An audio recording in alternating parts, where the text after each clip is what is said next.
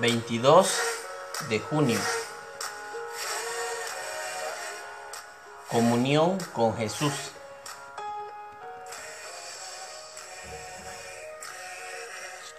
Nunca olvidaré la vez que tuve el privilegio de sentarme junto a Billy Graham a cenar. Me sentí honrado, aunque algo nervioso, al no saber qué sería adecuado decir. Pensé que sería interesante empezar la conversación preguntándole qué le había gustado más de sus años de ministerio. Después, con torpeza, empecé a sugerir posibles respuestas. ¿Le había gustado más conocer a presidentes, reyes y reinas? ¿O tal vez predicar el Evangelio a millones en todo el mundo?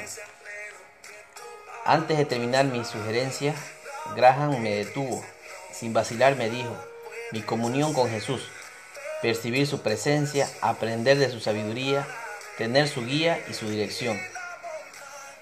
Eso ha sido mi mayor gozo. Al instante me sentí avergonzado y desafiado. Avergonzado porque no estaba seguro de que mi respuesta habría sido la misma que la de él. Y desafiado porque deseaba que así lo fuera. Es lo que Pablo tenía en mente al considerar que sus mayores logros no tenían valor en comparación con la excelencia del conocimiento de Cristo Jesús. Filipenses 3:8.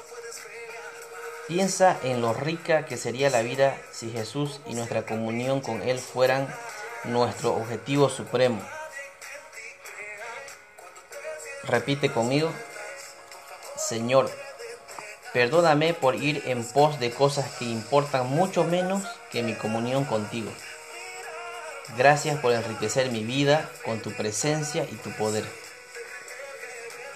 Que tengas un bendecido día y recuerda, para permanecer fiel donde Dios te puso, dale el primer lugar a Cristo en tu corazón.